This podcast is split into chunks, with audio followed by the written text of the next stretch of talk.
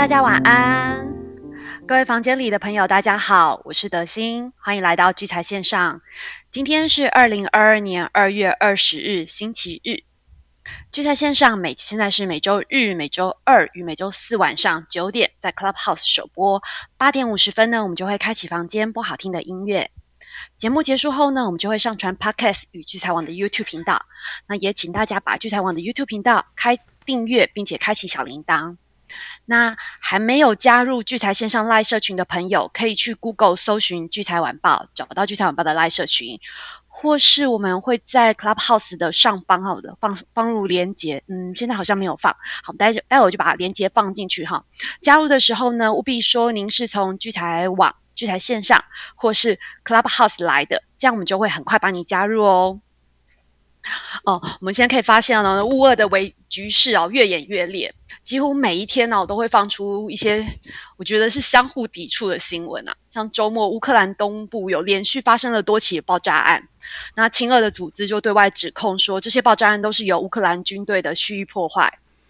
那另一方面呢，俄罗斯的总统普京就对外的不停的重申说俄罗斯没有要入侵乌克兰的计划。那这就算了。接着，拜登又放话了。对，继二月十六号要开战以后，拜登又放话，他又对外宣称说，普京已经决定要入侵乌克兰了。所以，这个整个国际市场就在这些放话中啊，跟着上上下下。美元指数周五呢是收在九十六点一零六，上涨了零点三二个百分点。其实，在周五呢，欧洲央行 ECB 啊，他们也有表示，他们其实正在逐步走向在二零二二年底啊前升息。以去遏制啊，这个预期比预期更持久的一个通膨压力。嗯，不知道今天大家在下午的时候有没有看到执行长在群组里面分享了一个统计表，在剧场网上也有分享哈。那是一个呃统计 S M P 五百指数在近八十年来哦，当出现重大地缘危机下的一个表现。它从一九四一年的珍珠港事件到近二十年，像是一九九零年的伊拉克入侵科威特。一九九一年一月的波斯湾战争，一九九一年八月的苏联政变，一九九三年的呃世界贸易中心的爆炸，就是一个汽那个汽车爆炸案，到二零零一年九月的九一一恐怖攻击，到最后二零零三年的三三月的伊拉克战争。好，它统计出来就是在事件发生的一个月、三个月、六个月，甚至一年后 S M P 的一个表现。好，大家可以去那个。文章看一下哦，其实，在那个表上面可以发现说，其实，在过去的八十年里哦，每当出现这些重大的地缘危机的时候，其实对股价的影响真的好像比想象中要来的小了很多。那其实它那个在表上面有个统计哈，就是平均发生那些这刚刚我说的那些重大事件的时候，平均一个月后上涨呢是一点三个 percent S M P 五百，三个月后呢是上涨了二点一个 percent。那如果我们是以独立的个每一个事件来看的话，哈，它三个月后上涨的比例也接近六成，其实是五十八 percent。我们其实对比现在进行式的一个乌二危机，也许这个统计资料可以给我们一些参考参考依据。好，那我们回到台湾股市哦，周五的台股呢是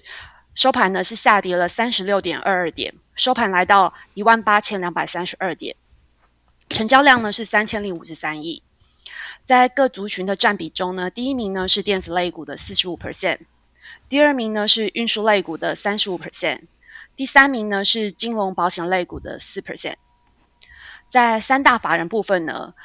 上周呢，呃，五天呢，五天之内呢，有三天连续三天呢，后面连续三天，三大法人都是同步买超的。周五呢，投信买超了十一点六五亿，自营商呢买超了十点六四亿。外资呢买超了六十四点七二亿。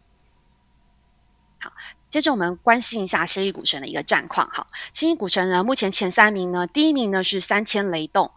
他现在是持有了南亚科、华邦电还有利旺的空单。第二名呢是一汽化九百，他目前持有华航还有万海的空单。第三名是跑动，他目前持有长盛跟群联的空单。呃，对了，我要提醒在房间里面的大家啊，明天呢是美国的总统日跟加拿大的家呃家庭日，所以明天其实有些市场是休市或是有提前收盘呢，像是美股明天就是休息的，大家要特别注意哦。好，到了周日，我想大家都应该准备好要听听看瑞奇哥有要不要要给大家下周的一个操操作的叮咛与提醒吧。那我就现在赶快把时间交给瑞奇哥，瑞奇哥晚安。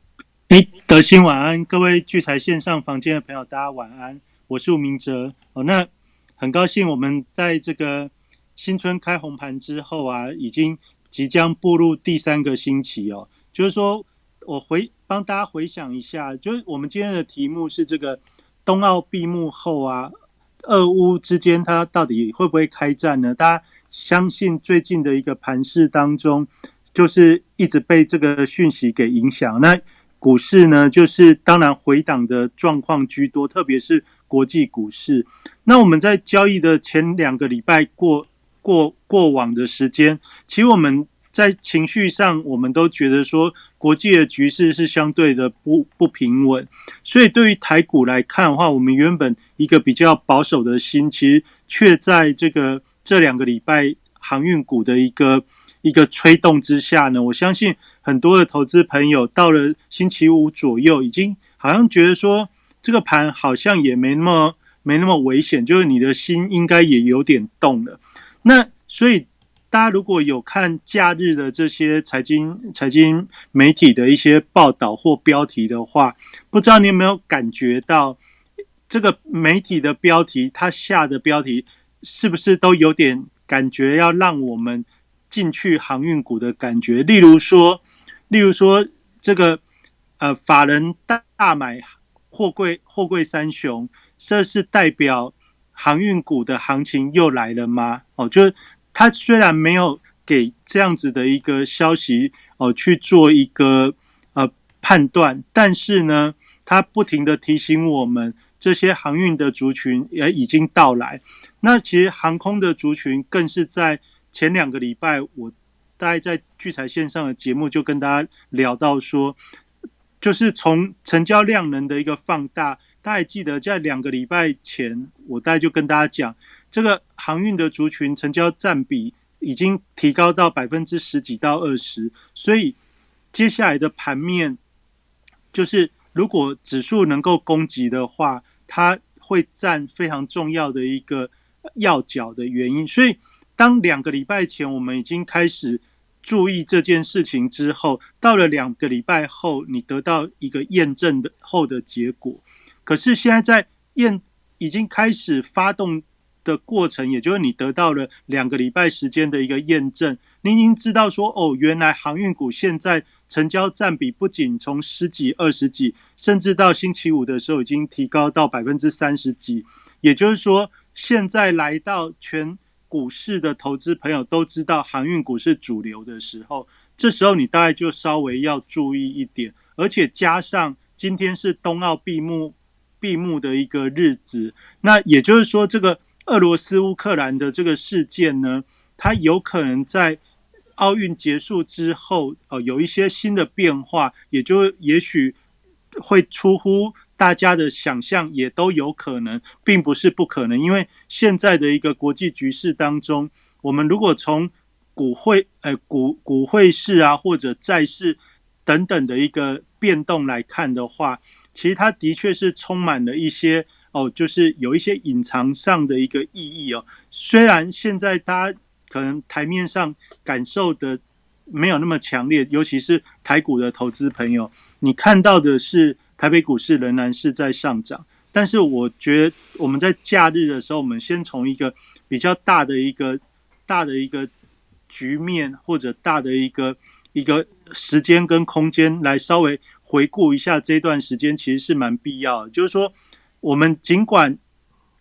尽管注意的事情是上涨的趋势，这个支撑有没有跌破？就台北股市来看，就台北股市来看，我们新春开红盘，就虎年到现在为止两个礼拜的交易过程当中，就在礼拜二到礼拜三的时候，如果你有听你有听我们这个节节目的时时候呢，就是说礼拜二到礼拜三，就是因为美股的大跌，然后台股。呃，就美股止止跌反弹的时候，台股顺便来了一个大跳空的一个上涨，也就是说，原本的美股盘整的一些利空，好像在星期三的时候出现了一个转折。那出现转折之后，一路延续到星期四，但是星期五的时候，我们又发觉，因为这个俄乌之间的一些关系啊，美国在旁边呃讲了些话，然后俄乌之间的一些讯息瞬息万变哦。那你虽然你也不知道哪里打哪里，但是呢，你就看到美股是喋喋不休的。也就是说，我们现在这个这个时间点也即将进入二月底。那到了三月份之后，当然会有一个三月份最重要的一个事情，就是这个呃，就是 F E D 的一些利率的一个政策。也就是说，在这个事件之前，对于很多的呃股汇市啊、债市或者一些金融金融市场来说的话，它就有一个比较大的一个未定的一个变数卡在那边。那当然，现在大家不管对于这这个事件是如何去评论？其实它就是一个评论。那你整体来看的话，你必须明白的事情是，这就是一个不稳定的一个因子。那假如是有一个很重大市场众所瞩目的不稳定的一个因子的时候，通常这个盘势都可以界定在盘整盘整期。那如果在盘整期的时候，你大概就先。界定一个东西叫做现在的原趋势到底是上涨趋势还是下跌趋势？那所以我们今天最后就说，哎，台股现在到底是怎么样？我们先从台股的大大的格局来来讲起。台股其实从去年十一月五号开始的上涨，就是年底的做账行情，从十一月五号突破一万七千二开始，那一路到了今年的一月份创一万八千六百一十九点的高点之后，那当然，在农历封关前后，就是呃，大家有比较保守的心态，资金退出等等。但是虎年一开盘之后，大家可以发觉到，我跟大家分享这个一万八到一万八千二这个重要的一个支撑区。就台股本身来看的话，它经历了两次的一个利空，却是暂时是都守住了。一次利空就是在星期二到星期一到星期三这。这个时间就是上星期一到星期三这个时间，再来就是星期五。星期五的时候，因为美股前一晚是大跌的，但是星期五我们却在这个呃，就是航运股的接棒演出之后，让整个整个台北股市的一个指数，哎，好像似乎又稳定住。也就是说，这个一万八千点在星期五。这样子，美股前一晚大跌的一个局面下，仍然是守住。但一开盘，星期五的一开盘，如果你有特别注意航空双雄华航、长龙航，你会发觉，哎，居然星期五不是开低哦，而且反而是开高盘，就是还还先先比先比礼拜四的收盘价更高的开出。开出之后，虽然有一点小回，但很快的，它就继续在创波段的高点。那这个就是在星期五当中，你可以感受到台北股市仍然是由航运股来稳定盘势的这个这个这个卖相，其实是没有没有改变。也就是说，它的我们讲大户法人的惯性，它现在的主轴是用航运股来稳盘，跟用航运股来攻击，这个脉动是没有改变。那原本最强的航空股，当然到礼拜五的时候，它是。继续收在波段的高点，但是我们从盘后来看的时候，却发觉法人在星期五是卖华航、长龙航哦，就是三大法人总共的一个买卖超来看的话，华航、长龙航是站在卖超，也就是说，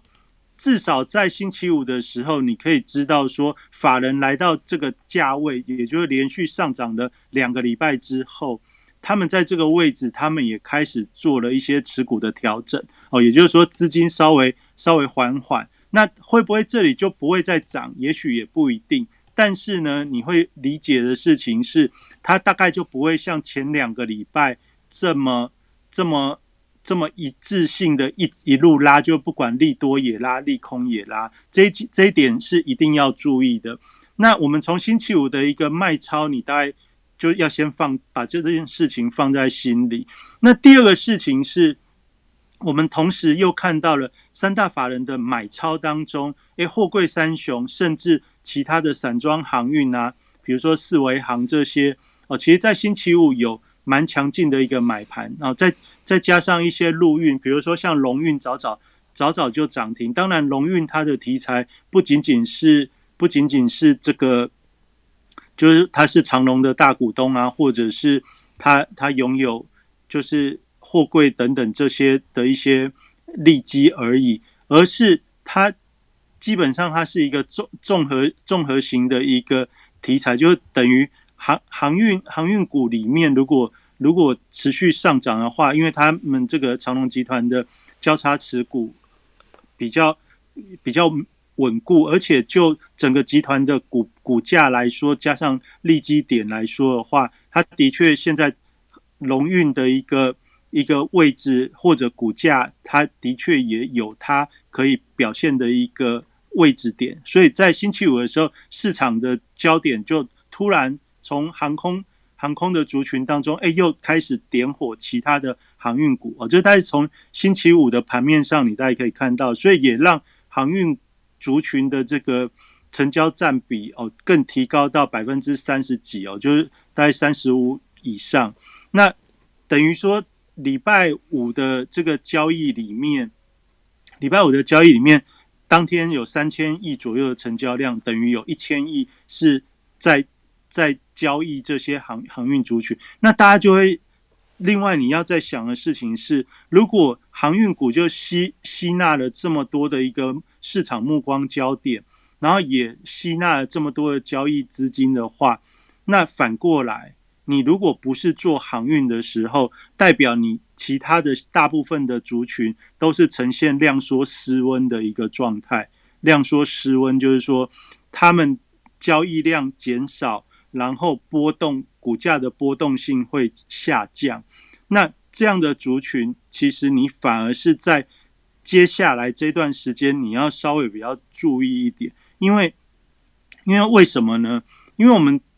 台北股市现在的一个指数位置来看的话，你可以发觉到它一万八千点守住，代表的事情是月线、季线都仍然是守住的，但你反过来你去看。所有其他的国际各个股市的呃指数位置，你如果用移动平均线来稍微去做一点对比的话，那你会发觉台北股市是鹤立于全球股市之上哦，应该可以说几乎是全球最强的股市。如果我就我的，像我今天在节目之前，我还稍微稍微确认了一件事情。我就说我在想，哎，除了台北股市之外，难道全球的其他股市还有这么强的吗？那就这几年的一个时间当中，我特别觉得比较强的股市是印度股市。所以我在今天上节目之前，我先稍微比对了一下现在印度股市的状态。哦，印度股市虽然也是强，但是呢，它目前的指数位置，如果用呃月季线的角度来看的话，它是季线跌破，然后大概。回到半年线左右哦，就是它经过了呃从高档回来，也稍微做了一点整理。那我们平常大家最关注的，不管是亚洲市场当中，像日本、韩国，基本上现在他们的一个股价位置哦，如果用移动平均线来看的话，都是跌破月季线已经一段时间啊，甚至他们整体的这个股价脉动，其实甚至呈现一个下跌的一个走势。蛮久的，哦，就是在雅股的位置大概是这样。那大家说，哎，其实雅股跟我们没关系，我们台股现在哦，就是有很多利基点哦，包括我们有这个呃，就是半导体的产业，就是就是如日中天哦。那再加上航运股的一个哦，就是百年盛世，好，就所以我们有很多的一个利基点，就是加上这个海外资金的一个反台，造成造成台湾有一个。得天独厚的一个一个状态啊，那加上疫情，我们的影响也是相对最小，所以我们的股市在很好的一个位置，这很合理。但是呢，这样的事情，我们在这个时间点开始要去思考的是，那现在这样子的状态，它会不会很持久？如果不会的话，那是什么原因？如果不会的话，代表的是。其他的亚洲股市或者美国股市、欧洲股市，他们现在跌了一段时间之后，应该要反弹。那如果他们持续不反弹的时候，那也有可能台湾就没有办法继续强下去，也就是说台股也可能会向下先修正一段位置哦，就是就就空间的角度来看的话，也许是需要进行一些修正。当然，我们从前两个礼拜的走势，我们可以看得到，目前台股的一个企图心其实非常强烈，因为上涨的趋势当中，你只要一回到一万八以下，就马上用航运股把这个指数给稳定住。那我在看这个美股跟欧股的话，像道琼、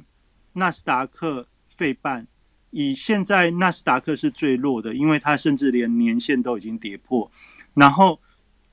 以现在道琼跟费半大概相对是比较强的指数来看的话，其实道琼跟费半现在也都是回档到年线的一个位置附近哦。当然，这个趋势你拉长远来看，这是多头的回档，但是就股价修正的幅度来看的话，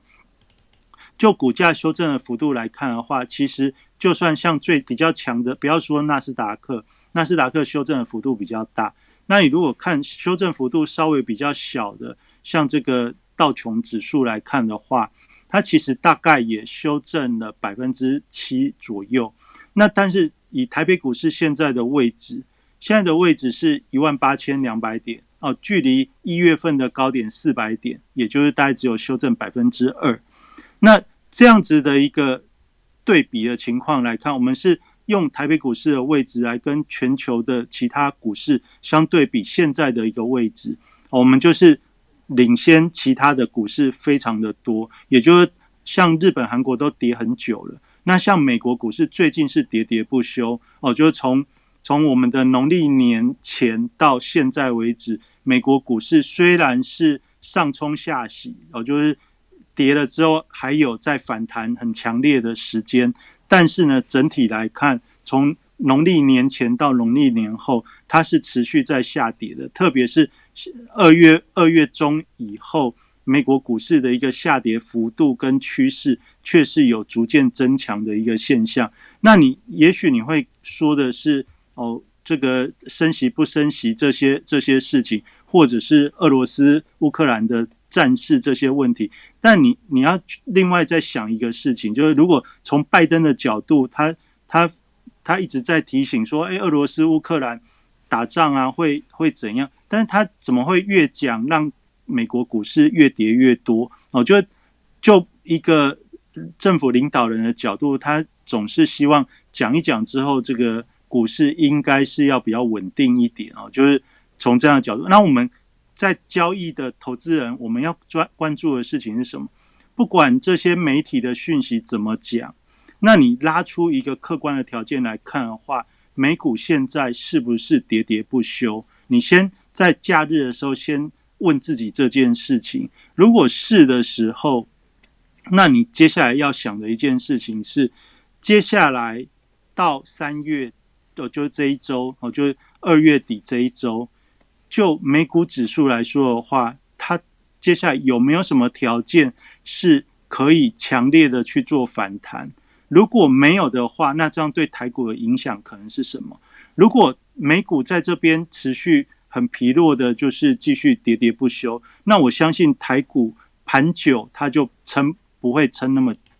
撑的那么住，因为我们现在比的是一股气势哦。比什么气势？就是航运股这样一鼓作气，一直一直攻的一个气势。那你，但是你其他的一个类股，如果失温太多的时候，它自然就会衍生出一个不平衡的状态。那所有的成交量呢，如果都爆大在一个航运族群的时候，那也会有一个副作用。因为大家都知道，我跟大家讲过，成交量如果放大，代表的是波动会放大。波动放大，你也有学过一些技术分析的时候，你会听过高档爆大量会怎么样？高档爆大量容易反转，也就是说，高档爆大量之后，它的波动因为成交量的放大容易变大，也就是说，它很容易从相对的高档快速的往下去做回跌。它趋势也许没有改变，但是它的股价波波动会让很多在。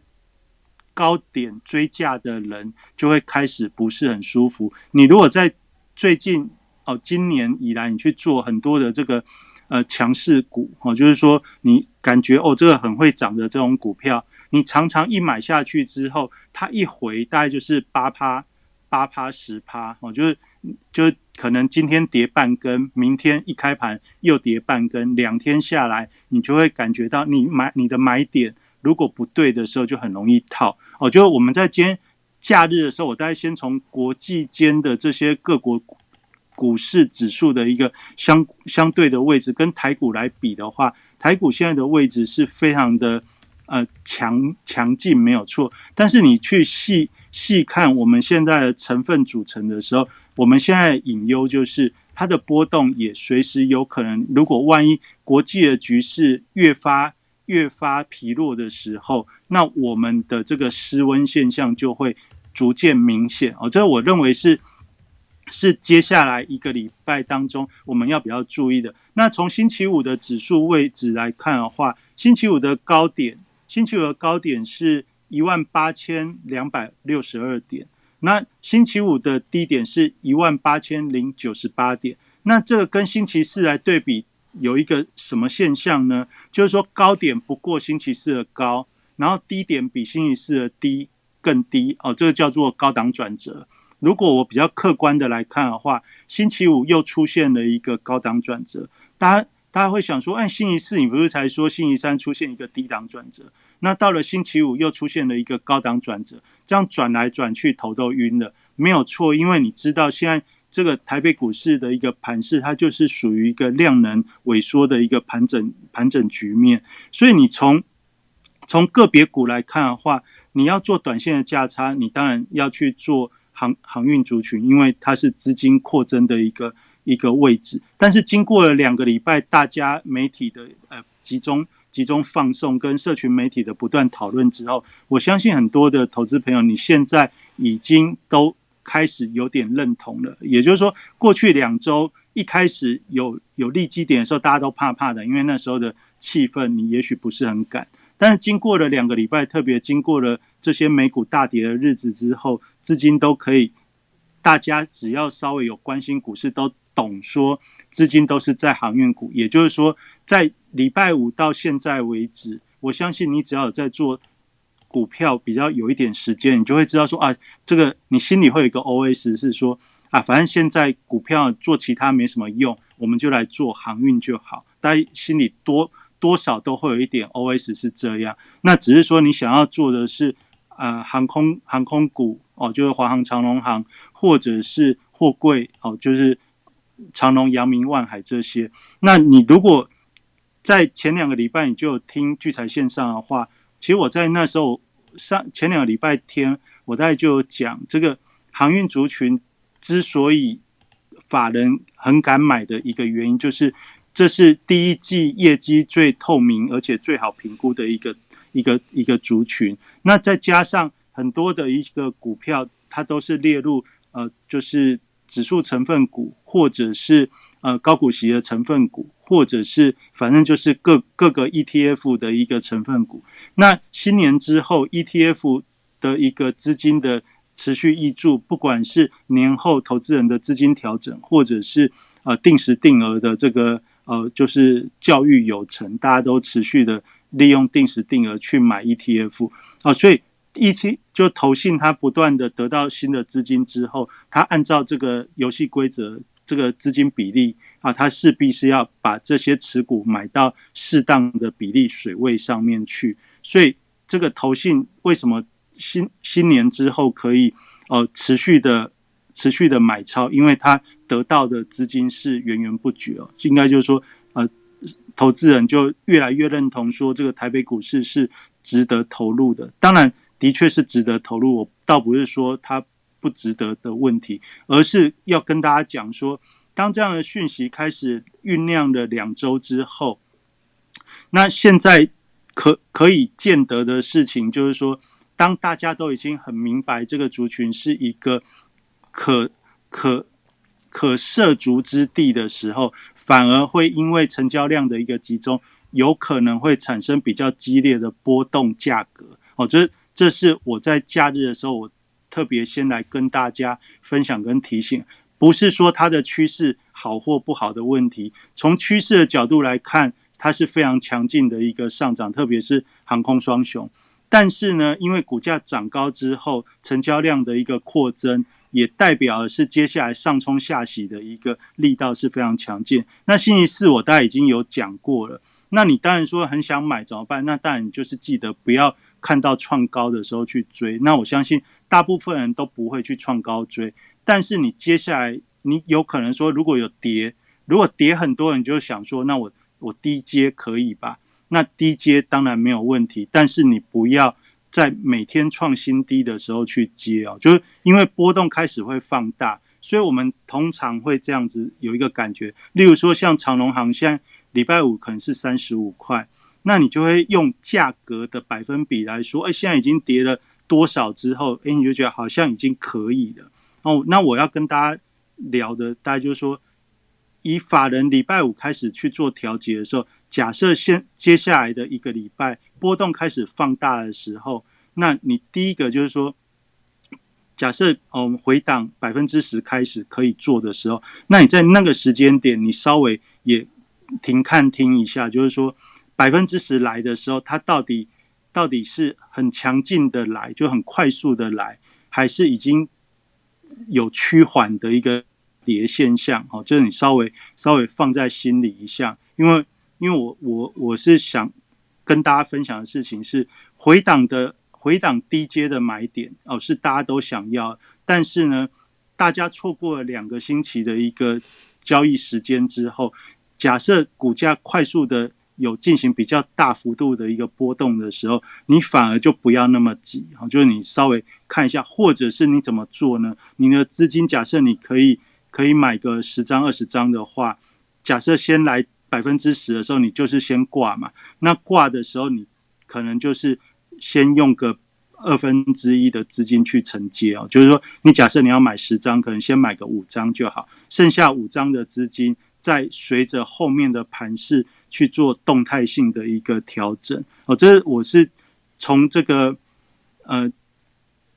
从这个假日的一个过程当中，跟呃礼拜四到礼拜五的一个变化，嗯主要就是。假日的时候看这美股的一个走势，其实有越来越弱的一个现象，所以我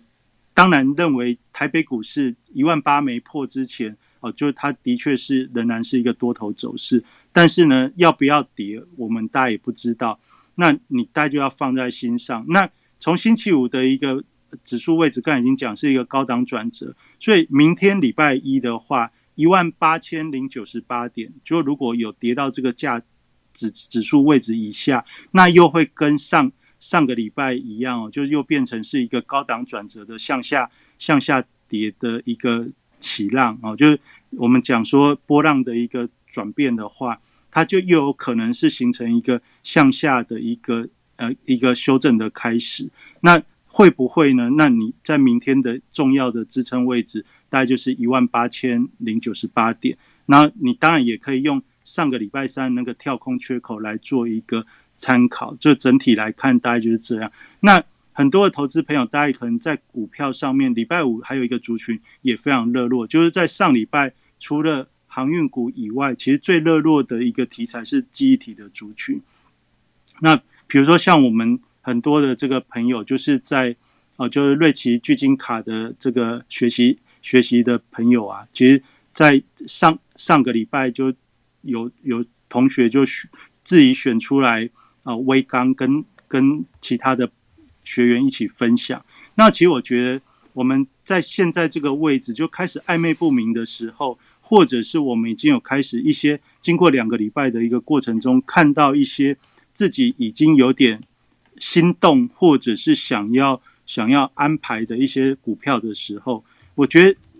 我觉得在这样的时间点，如果你会。一个能够让自己比较安心的一个判断方法的话是非常重要的。那像像过去这一个礼拜，我就看我们的呃，就是同学在在在这个这个学习群里面的一个分享，就是我自己是觉得还蛮好的，就是说大家有共同的语言啊，互相去提醒说他为什么会选这个股票，那他为什么想要这样子做？那因为大家有了一个共同的语言。那在讨论上的时候就会比较比较呃聚焦。那这也是我在呃就是过年前我们要要做这个聚金卡的这个这个活动跟相关的二月到四月的一个课程哦一连串的一个安排，我大概也是希望有这样的一个一个呈现的结果，哎很不错，就是在新年之后就马上就有。那我也跟很多的朋友说。这个黄金线的波段操作的一个法则，其实其实对于我们一整年的一个安排啊，就如果你有参加二月十一号的这个线上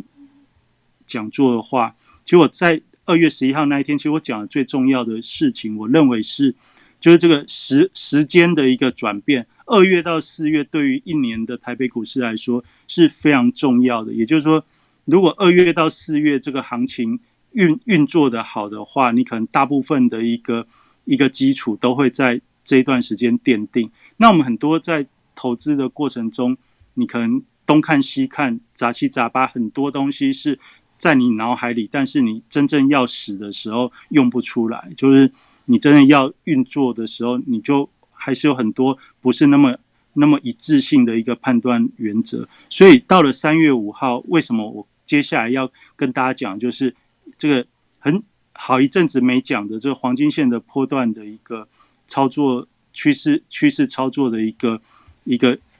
原则，然后到快速上手，也就可以用很很短的时间让你可以分辨什么样的股票叫做呃呃上涨趋势，什么样的股票叫做反弹哦，就是反弹呃跌升反弹，什么叫做上涨趋势？那你能如果能够很容易的区分现在的上涨是反弹还是趋势的时候，对最重要的是对你的资金的安排。好，那现在很多的这个金控股，大家都想说，今年今年升息对金融股很好。你相信你从年前到现在为止，很多的这个讯息都这样告诉你。但问题来了，股价都在这个位置都没有做修正的时候。你要怎么去安排你的资金？你有没有一个比较规规则，或者是能让自己信相信信任的一个原则？我觉得这是蛮重要。大家都知道现在是这样，但是做股票做投资，你看待的是未来的一段时间当中它的变化跟你的预期到底相不相符？现在所有的金控股看起来都很美好，但是假设接下来有一段时间的一个变动，你如果如果在这个时候资金压压不对了，等到真的稍微回的时候，那回的时候你到底是要继续还是不继续？你心情就会开始模糊或摇摆。那也就是在今天这个假日的时候，因为气氛上，我自己觉得，呃，你从这个海外的市场当中，我觉得是应该稍微暂时要保守一下下，要停看停一点点。那。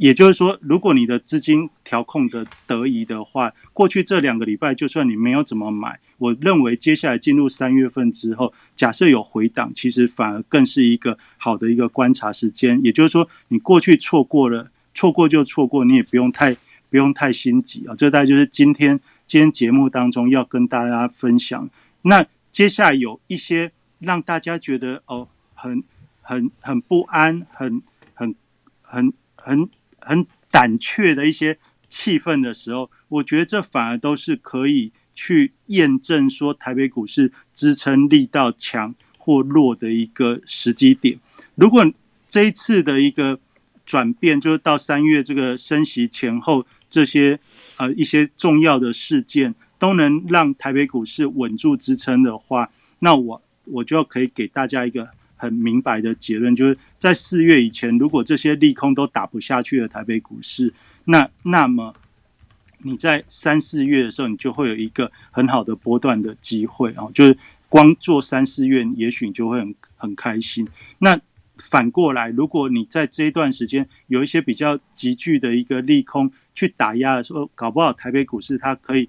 它会因为之前的一个抗抗跌。所以反而有一些补跌的补跌的一个时机的时候，那你如果资金太早的一个安排，反而到真正一个让你很好的投。资进场点的时机，你反而会因为前面的资金安排不当而开始比较比较比较呃进退两难哦。这大概是有点有点有点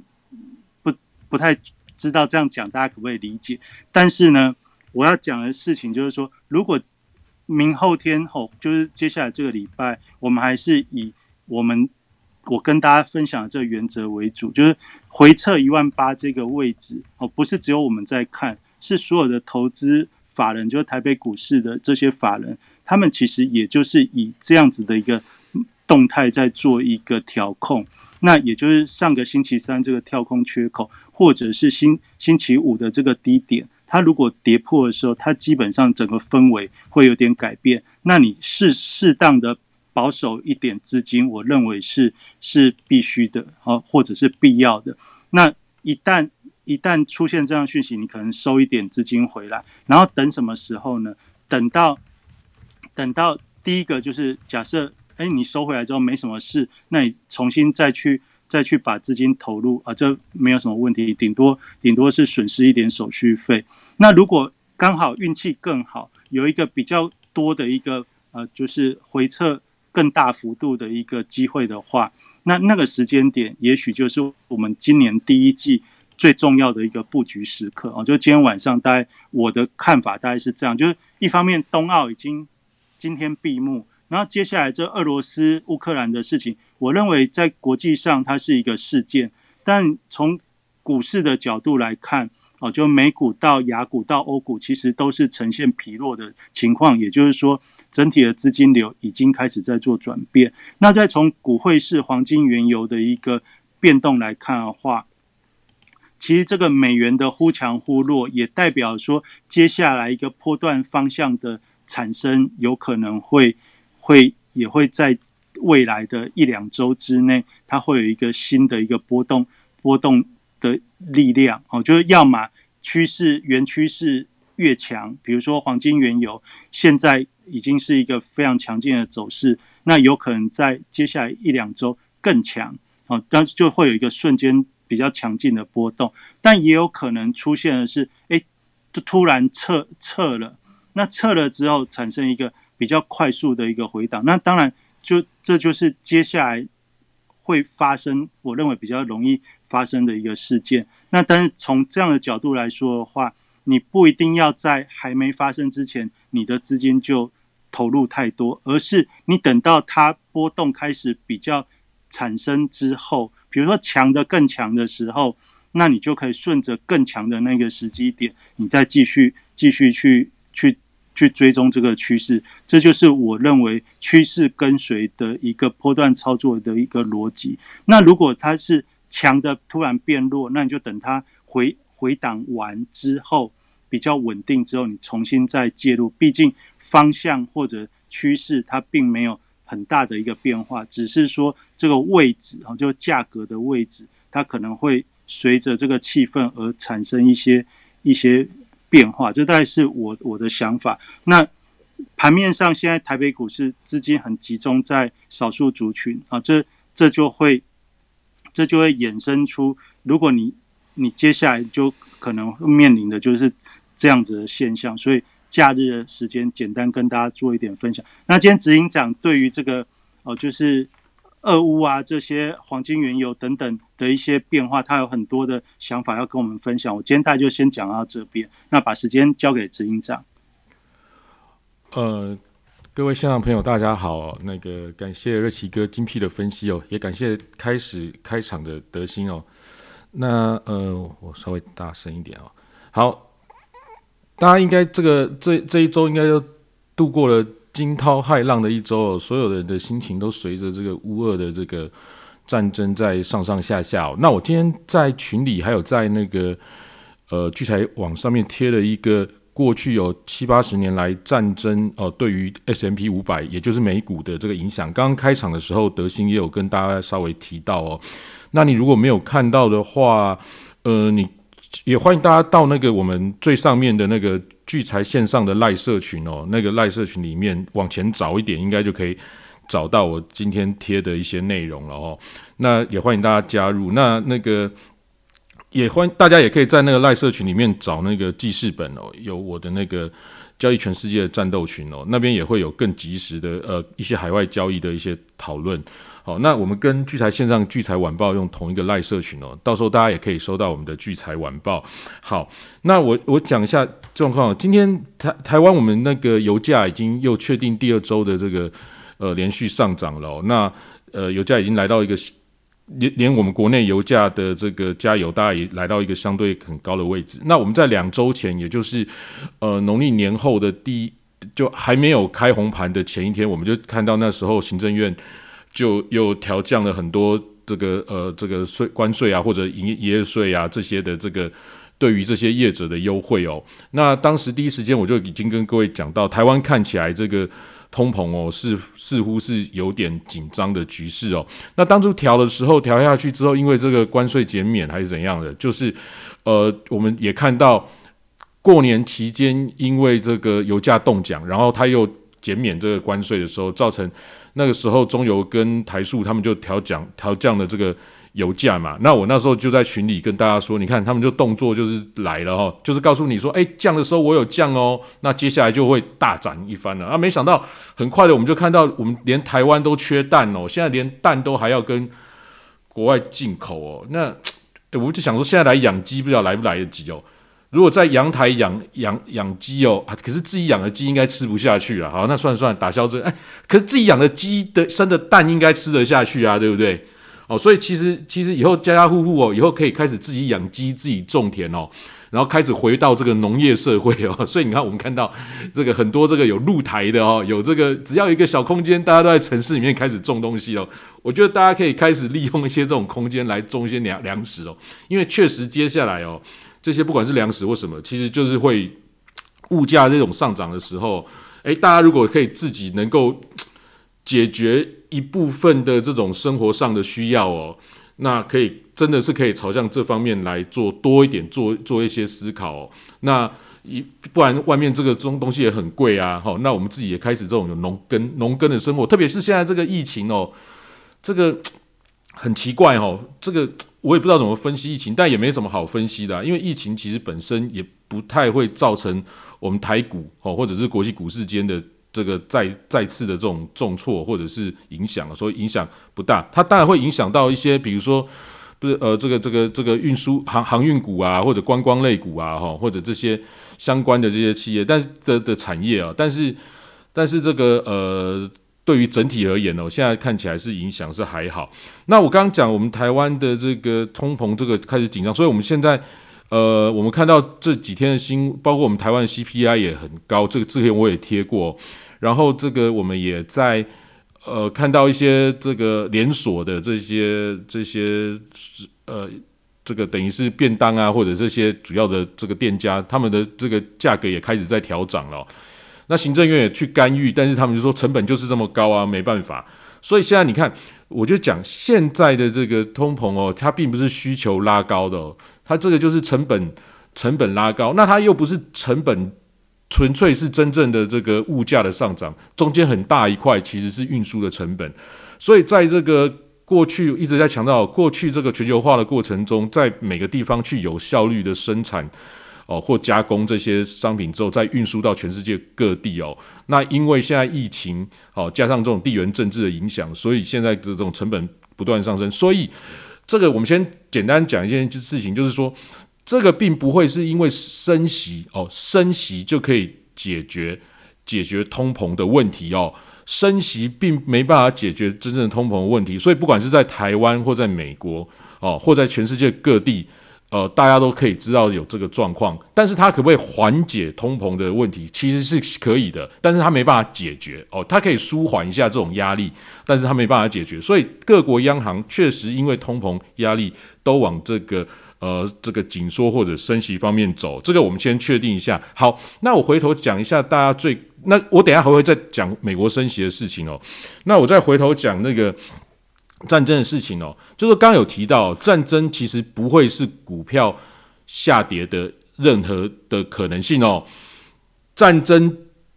除非他今天直接炸到美国的主要的这个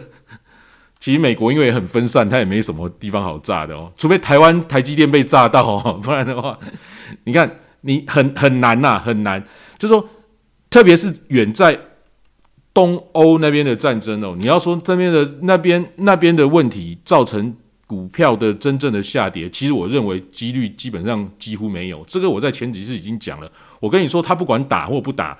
哦，其实对股票来讲影响哦，势必是不大的。特别是我们现在看到好像很紧张哦，东欧那边的这些这个焦灼的状况哦，只是他现在新闻放的很大，因为我们可以看得看得出来，那边其实长年以来其实都是在在这样子的战战战乱当中嘛。所以现其实现在是紧张的，特别是我之前跟各位说，冬奥期间是不可能不可能真的开战哦。因为你在奥运期间开战真的太难看了，不会有人笨到真的在奥运期间去开战。可是结束之后就有可能哦，所以其实那边会不会真的有开战，然后去真的入侵乌克兰，然后去占领乌克兰，种种的这些，其实，在奥运结束之后，我认为确实是有可能，确实是有可能，而且这紧张的程序会到了。我今天有贴哈。在外面也没有人讲。其实星期三哦，下周三，也就是二月二十三号哦，是俄罗斯的那个那叫什么东西来着？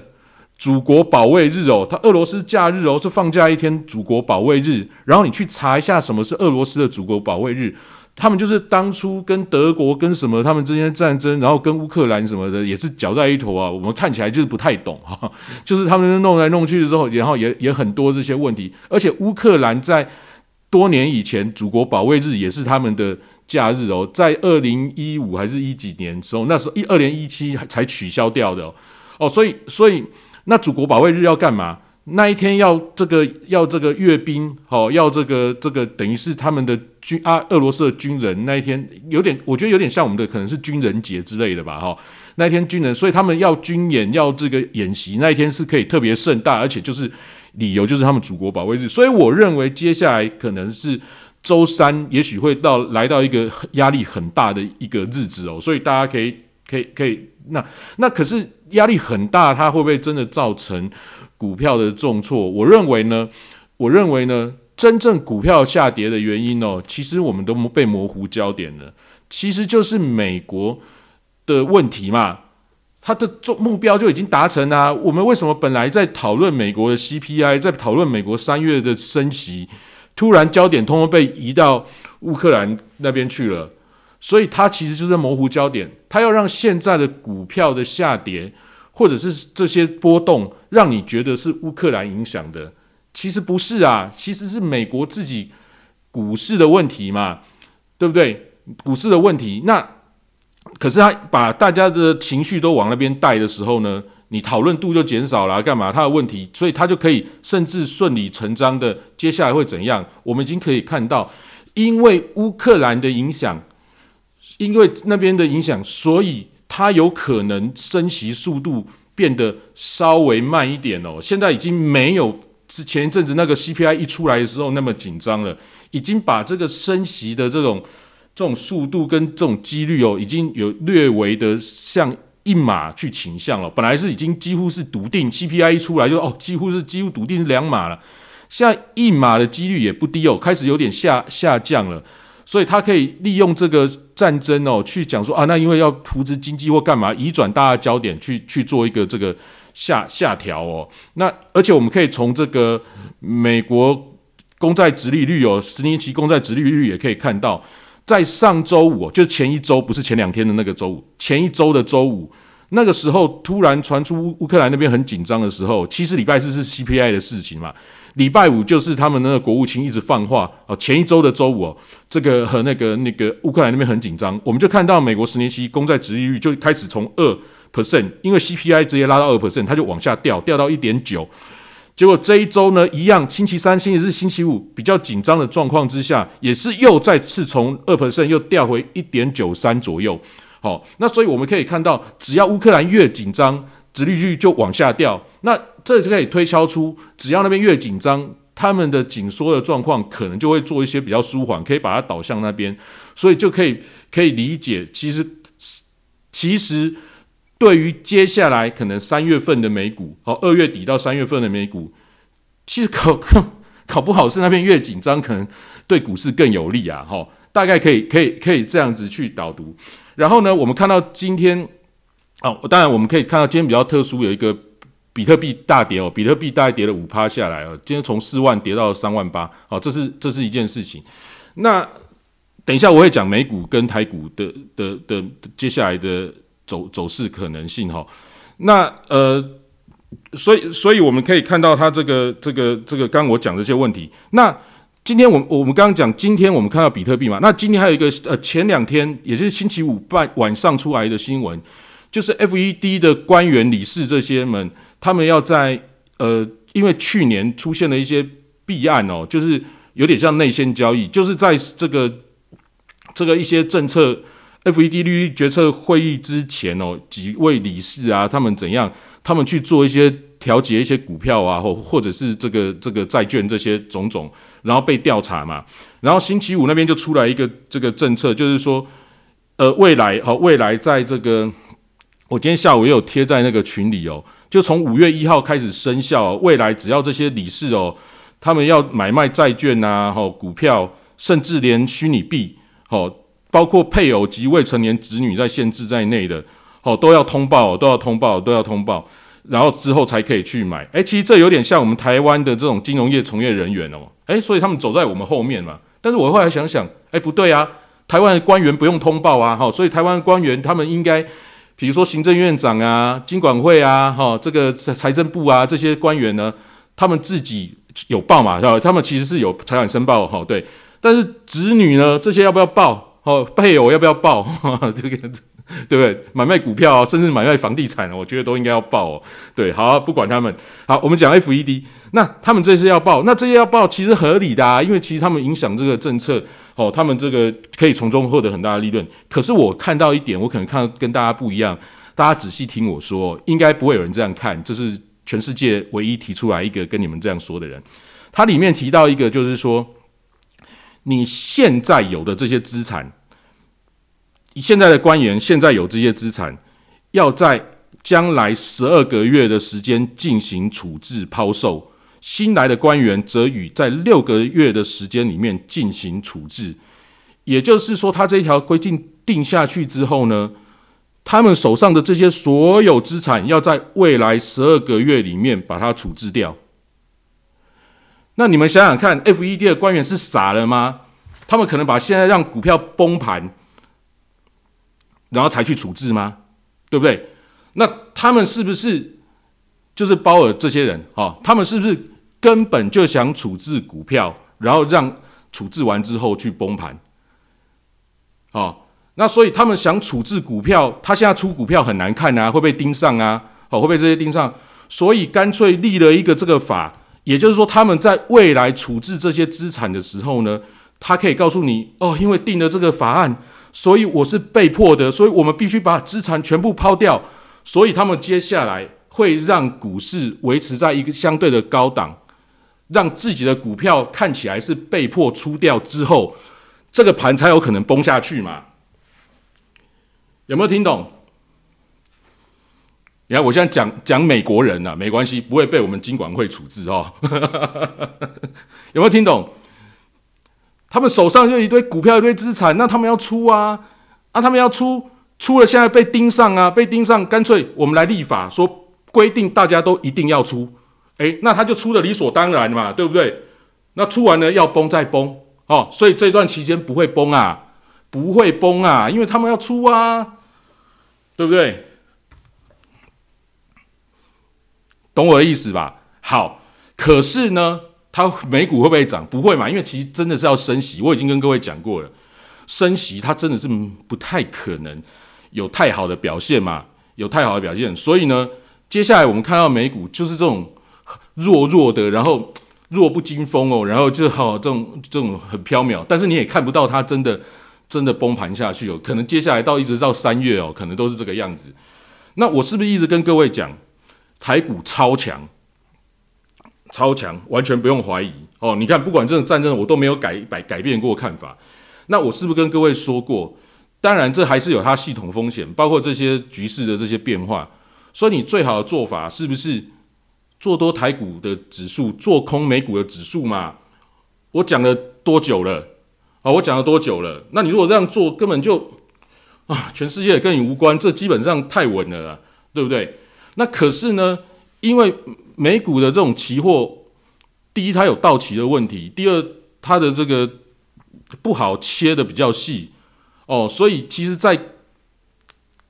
杠杆保证金的这个账户上面会来的比较好操作啊，你可以搭配自己台指的部位的大小。去做一个比较相对应的一个搭配去套起来嘛，那这样不就很很轻松愉快了？一直以来都这样，现在也没有改变啊，对不对？我也已经讲了很久啦，对不对？那你如果有这样做，是不是真的是轻松愉快？那那接下来我的看法对台股一样，就是说台股台股确实确实哦，还是非常的强啊。那美股就是我刚刚这样讲的，大概就是这样这样这样的状况哦。所以各位应该怎么去操作？你应该去去了解。那你也不用因为乌二这个东西去紧张哦，因为他们那边本来就这样啊。哦，那个这个个压力真的是是，他不管打或不打哦，其实其实都都一样。甚至我真的认为打下去，台湾那些半导体股会涨得更凶哦，因为因为乌克兰的这些这些稀有的金那个金属，他们去。去运到美国做半导体的原材料比例是比较高的哦，搞不好会造成台湾股票去去去上涨都不一定哦。所以所以战争的这个影响，我认为对股市真的是不太大，它变成是一个话题。但是它当然可能是对欧元哦，对美元，而美元因为它变成它一打下去的时候哦，那个。大家对于升息降息，包括对欧洲的那些影响，它这些对这些货币可能会有影响。那接下来影响最大的是什么？当然就是黄金跟原油嘛。那黄金跟原油，它只要越紧张，我们现在可以看得出来，它越紧张，确实黄金跟原油就涨得越凶。而且这个礼拜其实是黄金涨得比原油还凶啊，因为原油已经快到一百块了，快到一百块，其实这个压力就整个出来了，压力就整个出来。好，那所以你该怎么去？做，如果你有黄金原油，我也跟各位说啦，它虽然是因为越紧张走越多，可是它只要消息一缓和的时候，它就有可能快速的回档。好，不管是黄金原油都都是这样子的状况，可是它它的那个趋势还是一路向上的，没有错哦。所以其实也是一样嘛，我们在干跟保证金的这种操作里面，原油现在还有。库存费非常的高哦，一天竟然有个 九十五块的库存费，真是吓死人哦！呃，对，反正如果你不太懂细节，你再问我，一天还有九十五块库存，真的吓死人。那那那个黄金，我可以切到零点零一手去下，好，你不，你可能可以不空，你也可以不多，我觉得机会都存在的。不多就是不它的趋势，不空就是不空它的，只要它这个消息一缓和，它就会急挫。好，所以其实这两边都是有机会的，所以你你不一定是做多可以赚钱，或做空可以赚钱，重点是你怎么样去控制你资金下的比例跟风险，才是有机会赚到钱的哦。所以所以你就是说也不要一昧的说哦，因为战争好恐，好好好紧张，所以我原油就一定要做多，黄金一定做多才能就就一定赚得到钱，其实不一定哦。他如果突然一缓和一回档哦，会也是会很惊人。然后他如果开始一紧张起来。像那个黄金章一冲上去也是非常惊人的，所以重点就是在于这个，你如何去控制哦，如何可以让部位切得很小哦，去做这样子的的的的，等于是布局跟操作，那这才是重点了。所以没有办法，因为这个这个战争的这个消息，变成说呃来来去去来来去去哦，尔虞我诈哦，然后各种动作、各种消息一定是一直持续。到最后会有一个解决吗？哦，第一可能就打下去，然后开始经济制裁就解决。第二就是，哎，他这个消息渐渐就少了，因为他们本来那边东乌克兰东部跟俄罗斯交界，看起来本来就是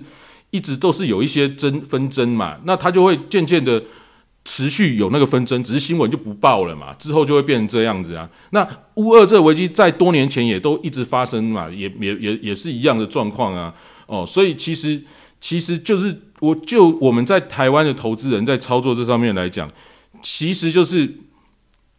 我也很喜欢讨论啊，就就是一个讨论，然后跟这个可以盯着它，跟着这些盘面变化的一个话题哦。但它绝对不是我们投资哦所要去去整天去纠结在那个上面的一个一个一个问题在上面哦。好，那今天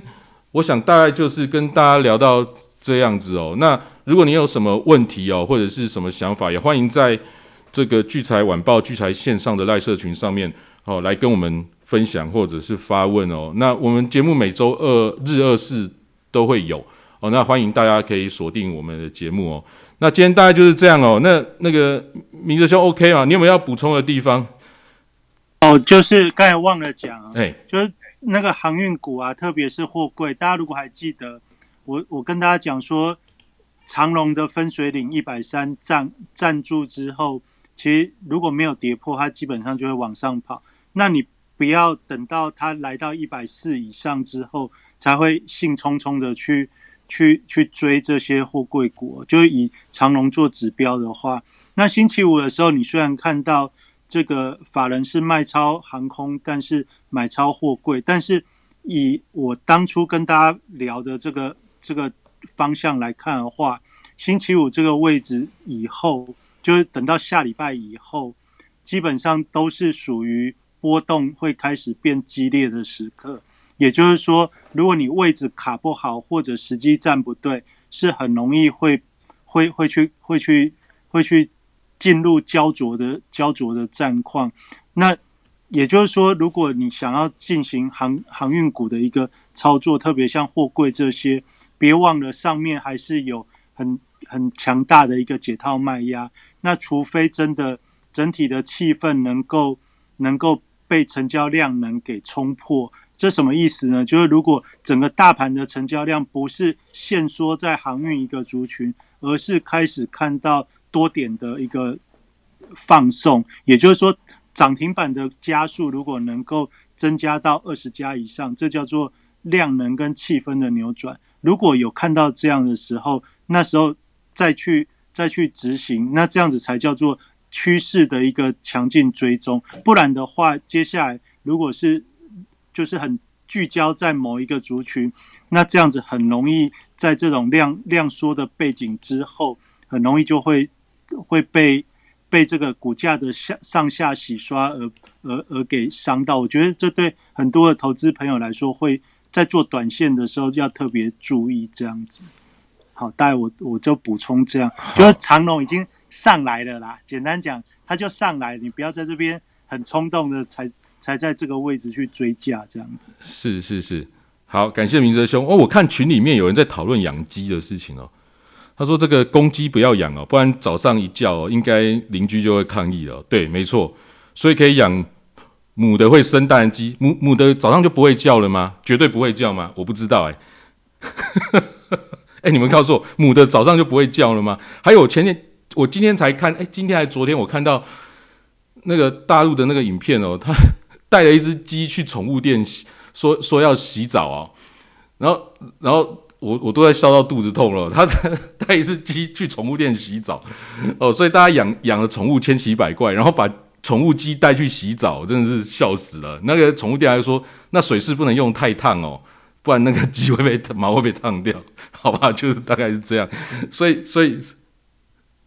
哦，你看母鸡只是比较小声诶，哦，对对对，哎，大家可以开始养鸡生蛋来看看哦，我觉得还不错哈。如果它是养在阳台，然后。它又不会叫，然后每天会生蛋，好像也不错。那我们也好好顾它嘛，因为我们要吃的是蛋，又不是吃它。那好像不错，大家可以给点意见哦。然后我们可以那个自给自足，好不好？那今天今天最大的收获就是好像可以养只母鸡在阳台。好，感谢大家今天的收听哦。那我们星期二晚上九点 Club House 上面与大家见面。那刚如果没有仔细听清楚的，晚一点就听 Podcast 跟。聚财网的 YouTube 频道，我会把链接也都贴在聚财晚报聚财线上的赖社群上哦。感谢大家的收听哦，我们星期二晚上见，记得 follow 一下。我还是四点九 K，快要疯，快要昏倒了哦。谢谢大家，瑞奇哥也是三点四 K，都上不去哦，请大家听众 follow 一下，谢谢。好，晚安，拜拜。